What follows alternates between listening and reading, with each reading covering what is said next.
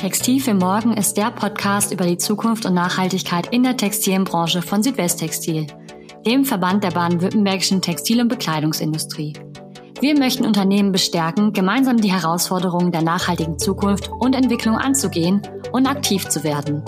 Dafür sprechen wir mit BranchenvertreterInnen über Transformationsprozesse, Innovation und ihre Perspektiven auf das Thema Nachhaltigkeit. Hallo und herzlich willkommen zu Textil für Morgen. Ich bin Rebecca Rüth, Referentin für Nachhaltigkeit bei Südwesttextil, dem Arbeitgeberverband der baden-württembergischen Textil- und Bekleidungsindustrie. In der heutigen Folge richten wir das Augenmerk auf das Nachhaltigkeitsengagement einer Weltmarke. Heute zu Gast ist nämlich Andreas Streubig, Senior Vice President Global Corporate Responsibility and Public Affairs bei der Hugo Boss AG. Wir sprechen gemeinsam über den Aufbau der Nachhaltigkeits- und Stakeholder-Strategie, Responsible Styles und die Philosophie eines Nachhaltigkeitsmanagers. Herzlich willkommen, Andreas. Rebecca, vielen Dank für die freundliche Einladung. Äh, liebe Zuhörerinnen und Zuhörer, freue mich hier heute dabei sein zu können und vielleicht das ein oder andere interessante, amüsante, aufsehenerregende in Sachen Nachhaltigkeit bei Hugo Boss berichten zu können. Ja, darauf freuen wir uns schon sehr. Und das Thema Nachhaltigkeit ist ja auch sehr komplex und bei euch auch mit verschiedenen Aspekten vertreten. Bevor wir aber thematisch so richtig eintauchen, erstmal ganz persönlich zu dir. Du bist im Oktober 2017 zu Hugo Boss und damit auch nach Metzing gekommen. Was hat dich denn zu diesem Schritt bewegt und was fasziniert dich persönlich an diesem Unternehmen und der Marke? Ach, das ist eine wunderbare Frage für den Einstieg, ähm, Rebecca. Äh, was mich zu diesem Schritt bewegt hat, ist wie so häufig im Leben eine, eine Fülle von Dingen. Ich habe ja äh, meine berufliche Karriere vor Hugo Boss über viele Jahre, fast schon Jahrzehnte bei der Otto Group in Hamburg verbracht, hatte dort das große Glück, ähm, eine Fülle von Aufgaben und Themen betreuen, bearbeiten, verantworten äh, zu dürfen, unter anderem auch das Thema Nachhaltigkeitsmanagement in den letzten zehn Jahren meiner Arbeit für die Otto Group. Und gefühlt war es irgendwann Zeit für was Neues. Ich habe die Veränderung gesucht, ich wollte was Neues kennenlernen. Und mit dieser Voraussetzung ist Hugo Boss, so glaube ich, ein wirklich attraktives Ziel. Es ist eine sehr attraktive Marke, ein sehr dynamisches, sehr internationales Unternehmen. Es ist eben nicht mehr nur Handel, über den man spricht, sondern es ist wirklich Marke, Markenführung, Produktion, und äh, natürlich dann eben auch verkaufen. Ein kapitalmarktorientiertes Unternehmen im äh, Gegensatz eben zu einem Unternehmen wie der Otto Group im äh, Familienbesitz. Da gab es in Summe dann also doch eine ganze Menge an Neuem zu entdecken. Ja, und über diese spezifischen Themen werden wir sicherlich auch gleich nochmal sprechen, die euch bei Hugo Boss dann ganz stark beschäftigt haben. Das Engagement von Hugo Boss beim Thema Nachhaltigkeit steht sogar unter einem Motto, und zwar Today, Tomorrow, Always. Und ich habe mir gedacht, wir hangeln uns mal an diesem Motto entlang in dieser Podcast-Folge und starten natürlich dann mit Today. Und damit mit den bisher erreichten Meilensteinen bei Hugo Boss. An welchem Punkt stand denn das Unternehmen beim Thema Nachhaltigkeit im Jahr 2017? Und ganz kurz zusammengefasst, was waren die wichtigsten Schritte seitdem? Mhm. Hugo Boss hatte wie viele Unternehmen ähm, in der Textilbranche natürlich schon lange vorher angefangen, sich mit einzelnen Nachhaltigkeitsaspekten zu beschäftigen, sei es dem Aufsetzen eines eigenen Social Compliance Systems, der Erarbeitung eines äh, Code of Conduct, der danach eben zum Vertragsbestandteil mit den eigenen Lieferanten wurde, dem Aufsetzen eines systematischen Nachhaltigkeitsreportings, also einer Nachhaltigkeitsberichterstattung und auch der Etablierung einer jährlichen Stakeholder-Veranstaltung, dem äh, damals sogenannten Bad Uracher Dialog, der seitdem tatsächlich auf jährlicher Basis stattfindet. Es gab also schon vieles, was gut war und äh, was in die richtige Richtung zeigte. Und es ging dann darum, in der Folge nach 2017 diesen Dingen auch so ein bisschen einen, einen strategischen roten Faden äh, zu verleihen, die Dinge ein bisschen stringenter, ein bisschen zusammenhängender äh, zu machen. Vor allem ging es aber eben auch darum, diese Nachhaltigkeitsanstrengungen, die wir in unserem eigenen Geschäft angestellt haben, auch für den Kunden erlebbar und begreifbar zu machen. Heißt also, in nachhaltigere Produkte zu investieren, über entsprechende nachhaltigere Rohmaterialien, Ausrüstungstechnologien etc. Vor allem aber eben auch der Aufbau einer substanziellen und wirklich auch stringenten Nachhaltigkeitskommunikation in Richtung Kunde. Ich denke mal, das waren so die wesentlichen Themen, die auf dem Tisch lagen, als ich 2017 bei Hugo Boss angefangen habe. Und das habt ihr dann seitdem auch umgesetzt und ist auch, soweit ich weiß, schon durchaus mit Erfolgen gekrönt worden. In der Tat. Ich glaube, dass wir in den letzten Jahren dort guten Fortschritt gemacht haben. Nachhaltigkeit im Unternehmen ist ja so etwas, was ich immer mit der Kraft der vielen überschreibe. Das ist ja nichts, was in so einem kleinen Stabsbereich an den Schreibtischen von drei Mitarbeitern entsteht, sondern das ist etwas, wo im Prinzip jeder im Unternehmen in seiner Funktion, in seiner Rolle beitragen muss. Es geht darum, dass Mitarbeiter gleich welcher Funktion, egal ob wir über Logistik, über HR-Management, Facility-Management oder Einkauf sprechen, morgen bessere Entscheidungen trifft als gestern. Besser im Sinne von nachhaltigere Entscheidungen. Und gerade in, in, dieser Hinsicht sind wir, glaube ich, in den letzten Jahren gut vorangekommen. Es ist uns gelungen, das Nachhaltigkeitsthema organisatorisch gut in die Organisation zu verankern und zu verdrahten. Wir haben es geschafft, wirklich inzwischen eine sehr umfassende und breit abdeckende Agenda, also einen Zielplan und eine entsprechende zeitliche Roadmap aufzustellen und mit den äh, Kollegen aus den einzelnen Bereichen hier im Unternehmen zu vereinbaren. Wir haben in den letzten Jahren es nun inzwischen zum fünften Mal in Folge geschafft, im Dow Jones Sustainability Index aufgenommen zu werden. In diesem Jahr als eines von nur drei Unternehmen unseres Industriesektors. Insofern glaube ich, gibt es da eine ganze Menge, auf das wir mit einem gewissen Stolz zurückschauen können. Auf jeden Fall. Stichwort Agenda. Unter dem Punkt Tomorrow habt ihr euch ganz konkrete Ziele für die nächsten Jahre gesetzt. Und das hast du eben auch schon erzählt, dass das eines der Punkte ist, worauf ihr als Unternehmen auch stolz seid, auf diesen roten Faden. Wie habt ihr diese Ziele entwickelt und welche Rolle spielen dabei die 17 Ziele für nachhaltige Entwicklung? Ja, ich würde die Frage gern genau in umgedrehter Reihenfolge beantworten. Die sogenannten SDGs, also die Sustainability Development Goals, sind natürlich, wenn man das mal so aus einer äh, sozusagen äh, geopolitischen oder, oder äh, geosozialen Perspektive betrachtet, das wahrscheinlich am besten demokratisch legitimierte Zielsystem für eine nachhaltige Entwicklung. Insofern gibt es da aus meiner Sicht und aus unserer Sicht keinen Weg dran vorbei. Wir haben uns im Rahmen unseres regelmäßig stattfindenden Wesentlichkeitsprozesses eben sehr intensiv mit der Frage beschäftigt, wo an welchen Stellen hat unsere geschäftliche Tätigkeit und unsere Nachhaltigkeitsagenda einen Bezug zu den SDGs welche Themen sind das, die da äh, insbesondere herausstechen, um die wir uns besonders kümmern wollen. Es wird nicht überraschen, dass das zum Beispiel ein SDG 13 ist, also das Thema Climate Actions natürlich auch das SDG Nummer 17 selbst, also Partnership for the Goals, also die vorhin schon beschriebene Kraft der vielen, dass äh, sich unterhaken und gemeinsam an solchen Themen arbeiten. Ich denke mal, das sind äh, so ganz wesentliche SDGs, die da für uns äh, leitend waren. Wie sind die einzelnen Ziele, wie ist diese Agenda und diese Roadmap entstanden? Ja, die leiten sich natürlich aus den strategischen Diskussionen ab, äh, deren Fundament ja die Wesentlichkeitsanalyse ist. Also die Frage, wo in meinem Geschäftsmodell, in meiner Wertschöpfung, die ich als Unternehmen pflege, habe ich eben eine besondere Exponiertheit zu sozialen und Umweltrisiken, wo hat mein Agieren ein Risiko für Gesellschaft und Umwelt da draußen? Und wo habe ich als Unternehmen eben auch bestimmte Handlungsoptionen, wo kann ich Dinge besser tun, was ist für mich als Unternehmen eben auch geschäftsrelevant. Und mit diesen Überlegungen beginnt ja klassischerweise jeder äh, Strategieprozess in Sachen Nachhaltigkeit, also herauszufinden, was ist die Betroffenheit im eigenen Geschäftsmodell mit Nachhaltigkeitsthemen. Und wenn man das dann erstmal klar hat und äh, so ein bisschen, ich will mal sagen, die Spreu vom Weizen getrennt hat, dann ähm, muss natürlich als nächstes ein interner Dialog in der Organisation stattfinden zu der Frage, wie können wir an diesen Themen jetzt einen Unterschied machen? Wie kommen wir in Sachen Klimaschutz in der Lieferkette voran? Was gibt es im Bereich Social Compliance zum Beispiel noch zu tun? Wie sieht es mit dem Chemikalienmanagement aus? Welche, welche Möglichkeiten gibt es heute?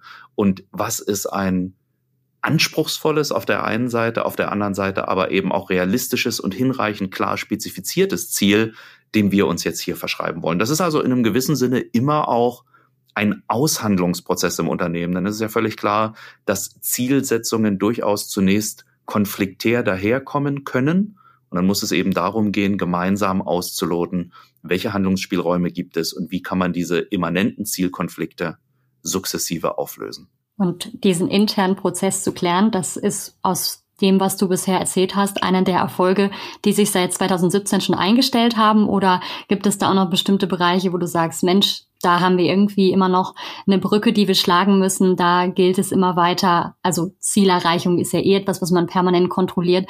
Aber gibt es da noch Bereiche, wo du sagst, Mensch, da ist es uns noch nicht gelungen, tatsächlich so stark spezifisch intern zu überlegen, wie gehen wir das Thema an? Ach, die gibt es äh, vermutlich immer, denn das Thema Nachhaltigkeitsmanagement im Unternehmen ist ja Marathon und nicht Sprint.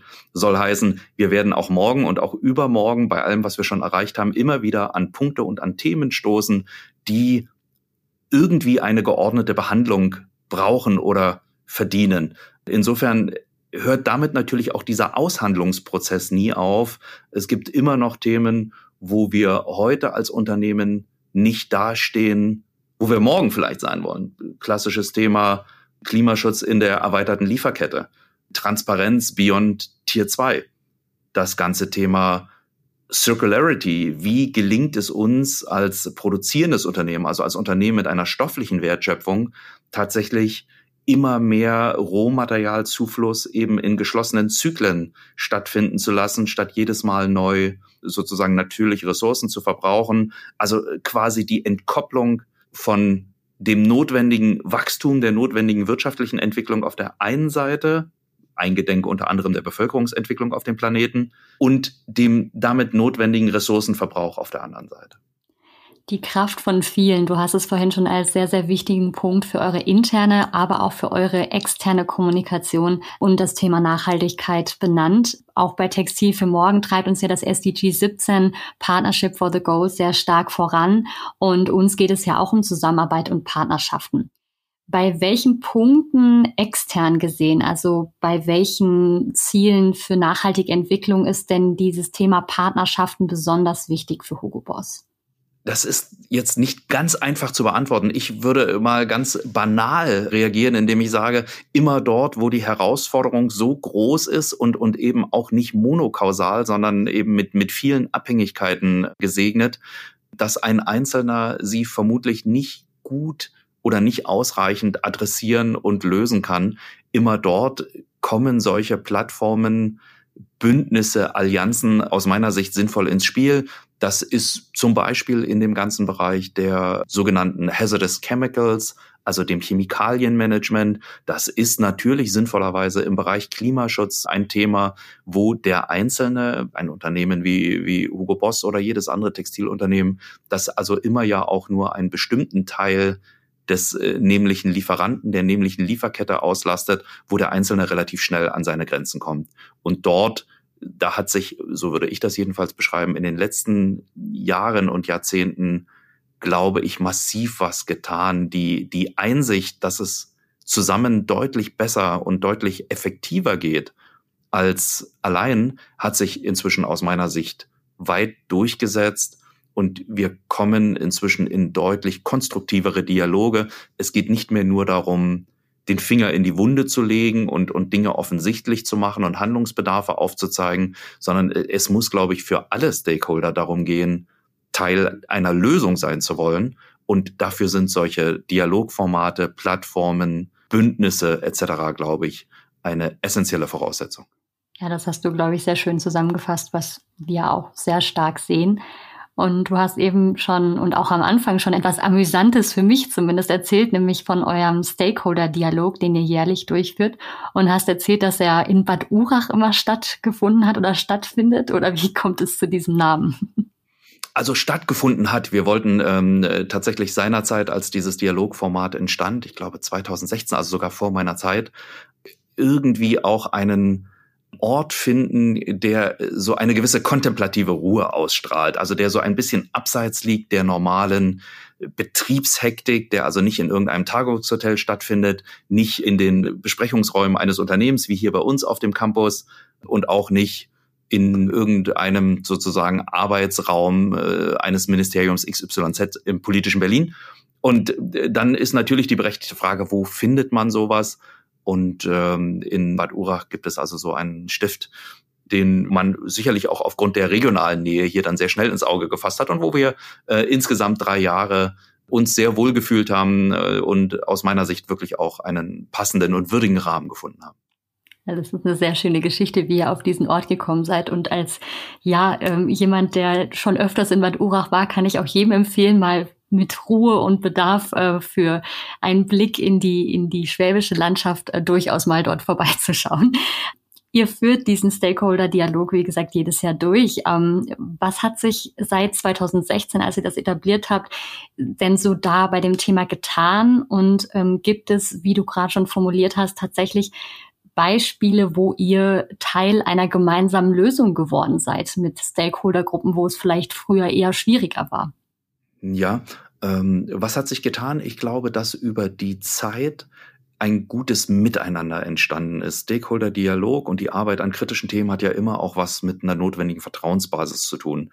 Mit dem Vertrauen, dass man sich auf der einen Seite natürlich die Wahrheit sagt und nichts beschönigt, aber auf der anderen Seite eben auch mit dem Vertrauen, dass man gemeinsam danach konstruktiv weiter zusammenarbeitet und eben nicht sich nur äh, gegenseitig Watschen an die Ohren gibt, sondern tatsächlich dann auch gemeinsam nach vorne guckt. Und ich denke, das ist über die Jahre seit 2016 äh, gut gelungen. Ähm, viele der Teilnehmer, der externen Teilnehmer dieses Stakeholder-Dialogs, denn es gibt ja auch interne, sind, so glaube ich jedenfalls sagen zu können, überzeugte Wiederholungstäter. Egal, ob wir über Vertreter von äh, zivilgesellschaftlichen Organisationen sprechen, Vertreter aus dem politischen Apparat, Vertreter von Akademia unter anderem, ich glaube, dass da ein gutes Miteinander entstanden ist und, und auch ein sehr geschätztes Miteinander. Und Themen, an denen man dann gemeinsam diskutiert und arbeitet, das äh, gibt es immer genug. Das sind manchmal mehr strategische Themen. Also in der Frage, wie kann Stakeholder-Dialog nach vorne weiterentwickelt werden? Was braucht es eigentlich dafür? Manchmal sind es auch sehr äh, operative Themen, bestimmte Initiativen, bestimmte Projekte, die man vielleicht gemeinsam mit Vertretern der Zivilgesellschaft und mit Unterstützung der Politik anstoßen will, etc. Ja, von den Zielen, die ähm, du vorhin schon angesprochen hast, die ihr euch gesetzt habt, gibt es ein Ziel, das auch sehr stark sich in den Sustainable Development Goals wiederfindet, nämlich das Thema Diversität und Geschlechtergleichheit. Anfang des Jahres 2021 habt ihr mit Rashmi Verma eine Global Head of Diversity and Inclusion bei Hugo Boss mhm. eingestellt. Was heißt das für Hugo Boss und was hat das eigentlich mit Nachhaltigkeit zu tun? Ähm, ja, in der Tat werden die äh, zum Teil schon bestehenden Diversity-Aktivitäten nun tatsächlich gebündelt in einer zentralen Abteilung vorangetrieben. Und diese Abteilung ist im Bereich Human Resources bei Hugo Boss aufgehängt.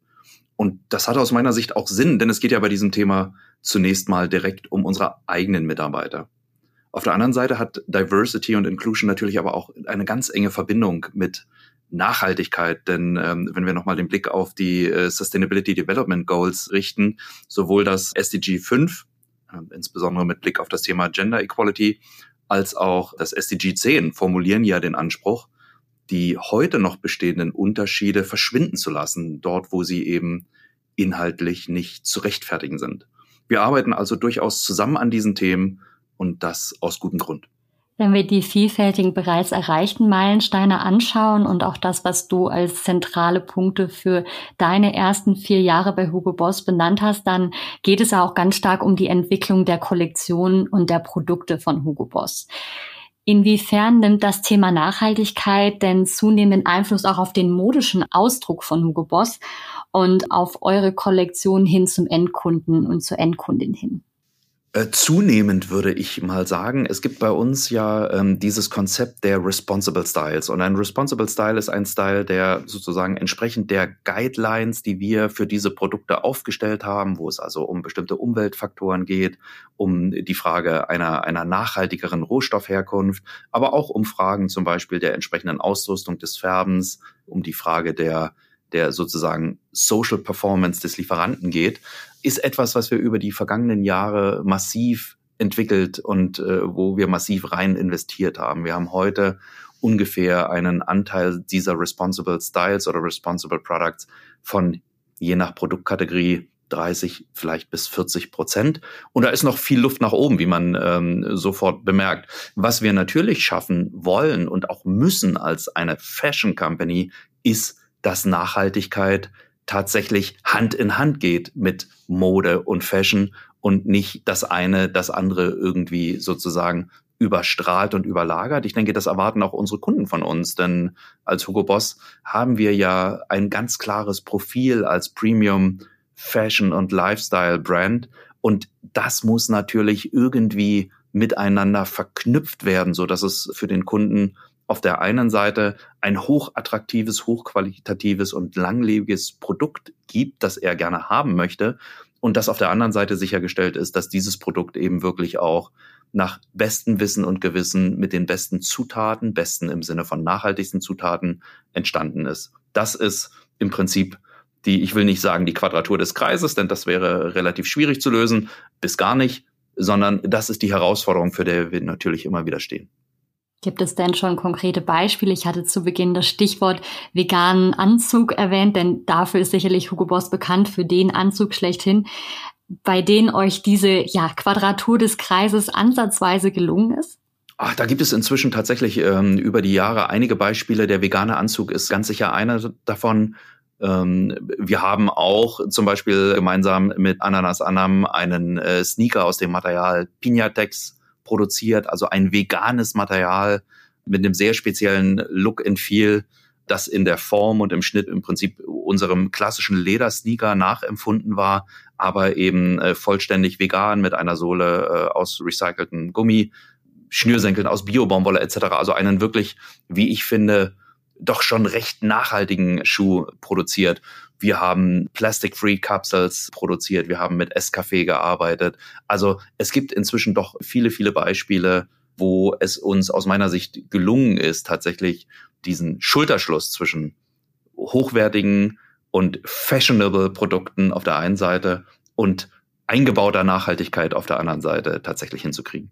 Ja, das ist jetzt tatsächlich sehr schade, dass wir uns in einem reinen Audioformat befinden. Ansonsten könnten wir das jetzt gerade schön einblenden, was ihr da alles schon auf den Markt gebracht habt und wo euch das schon so wunderbar gelungen ist. Aber ich denke, die Show Notes werden da ein bisschen Abhilfe schaffen.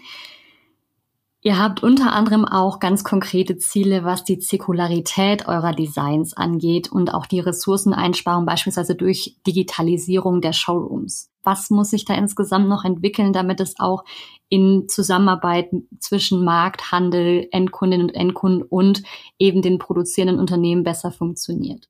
Mhm. Ich glaube, dass das, was wir da gemeinsam leisten müssen, relativ gut beschrieben ist mit diesem häufig genutzten Wort der Transformation.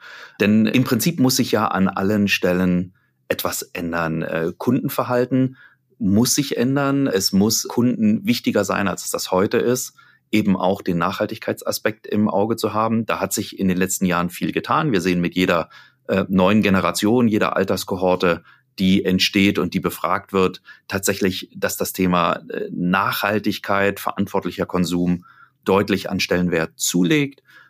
Aber da sind wir natürlich noch lange nicht am Ziel. Gerade wenn es um Zirkularitätskonzepte geht, also wie Resale Services, Repair Services, Rental etc., da gibt es inzwischen viele, viele kleine Anbieter, die angefangen haben, sich auf diesem Markt recht erfolgreich zu bewegen. Aber vom Durchbruch in der Masse sind wir und ich glaube, das so sagen zu dürfen, ohne jemandem auf die Füße zu treten, noch ein Stück weit entfernt.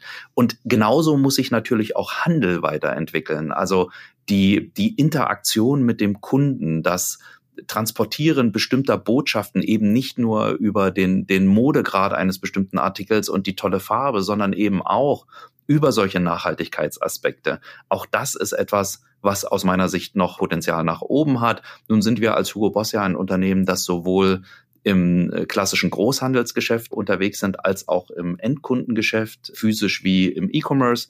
Und hier gibt es aus meiner Sicht noch viel Gestaltungsspielraum, um Kunden deutlich zu machen, worum geht es hier, wie können wir morgen anders einkaufen, wie können wir Informationen anders transportieren, wie kann Transparenz über bestimmte Aspekte der Textilproduktion hergestellt werden, insbesondere jetzt mit dem sozusagen immer stärkeren Wachstum des E-Commerce ist da aus meiner Sicht viel Raum, da entstehen neue Möglichkeiten, Dinge deutlich zu machen und zu vermitteln. Wir müssen sie nutzen.